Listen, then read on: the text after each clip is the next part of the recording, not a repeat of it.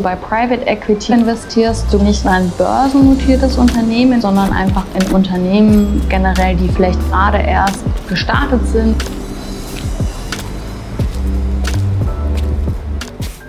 Wenn man mal Aktien und Private Equity miteinander vergleicht, ist auf eine Art ähnlich, weil es geht immer um Beteiligung an Unternehmen. Genau.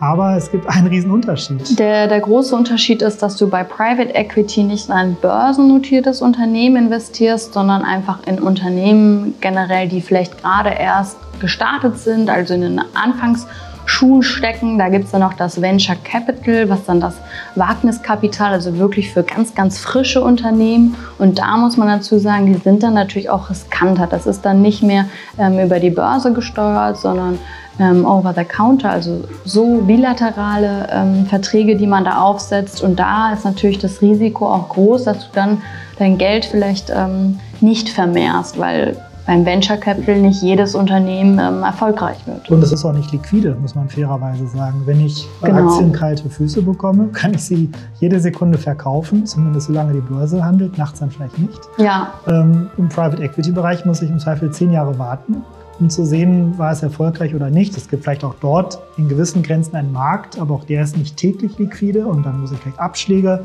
akzeptieren, die ich an Aktienmärkten so überhaupt nicht habe, weil ich dort quasi mit einem ganz geringen Spread, so nennt man das, handeln kann. Das ist bei Private Equity komplett ausgeschlossen. Deswegen ist auch der Investmenthorizont natürlich ein ganz, ganz anderer und die Risiken sind tendenziell auch höher. Disclaimer. In Finanzinstrumente zu investieren ist mit Risiken verbunden.